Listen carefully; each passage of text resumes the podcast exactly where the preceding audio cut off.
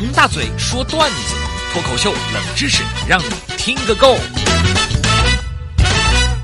听听王大嘴说的特别对，今天给大家说一说精彩的幽默小故事，祝您哈哈一笑，青春年少。今天先给您说一对现学现卖小故事，好玩的不得了。这天，小爱和闺蜜丽丽一起去吃喜酒，两个人刚到酒店门口，一个毛头小伙转身和小爱撞在一起，小伙手里的饮料洒了小爱一身，把小爱气得半死。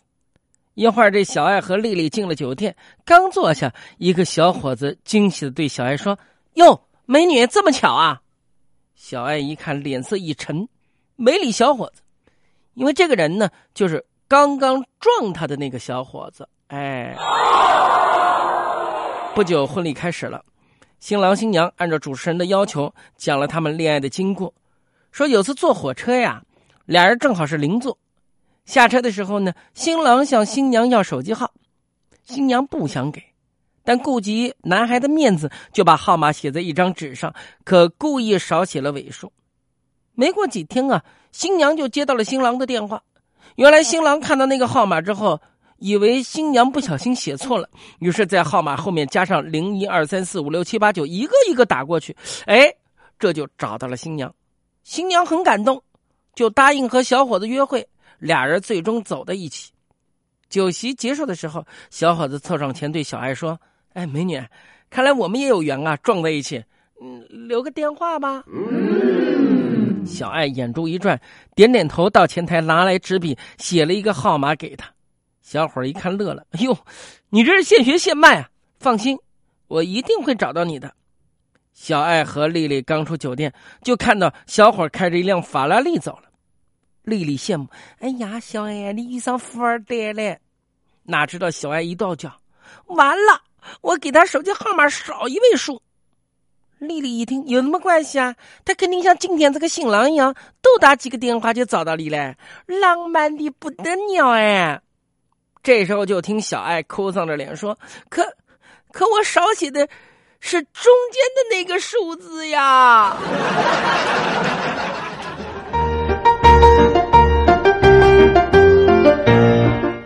接下来再给您说个幽默小故事，名字叫做“催睡妙招”。大刘有个女儿叫小美，今年五岁，这孩子什么都好。就是晚上不肯睡觉，大刘和老婆呀，什么招数都想遍了，没辙。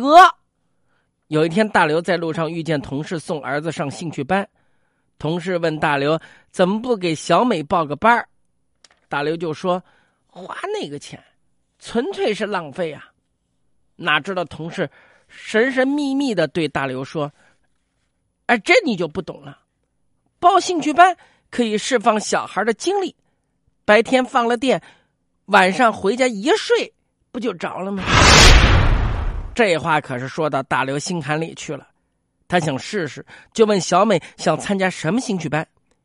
小美歪着脑袋想了半天，嗯，我想演戏。于是大刘便帮他报了一个学表演的兴趣班，上了几个礼拜的课。可小美一到晚上，精神头十足，在床上兴奋的手舞足蹈。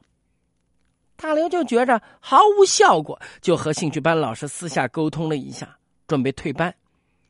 老师听说原因之后，沉思了一下，对大刘说：“嗯，小美对表演很感兴趣，很有天赋，半途而废可惜了。呃，至于她晚上不睡觉嘛，我来想个办法。啊，这有办法吗？”过了几天，妈妈带着小美从兴趣班回来，刚吃完饭，小美就说：“我要睡觉了。”说完，他就乖巧的跑回自己房间，关上了房门。大刘看看墙上的挂钟，惊讶的说：“这才几点啊？这这这这这太早了吧？”哎呀，上兴趣班总算有效果了，估计老师加大了上课强度，他一定是累坏了。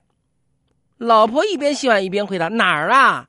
他们班正在排练一个童话剧，他说每天都要练习。”大刘恍然大悟：“哦，那就是练习累的吗？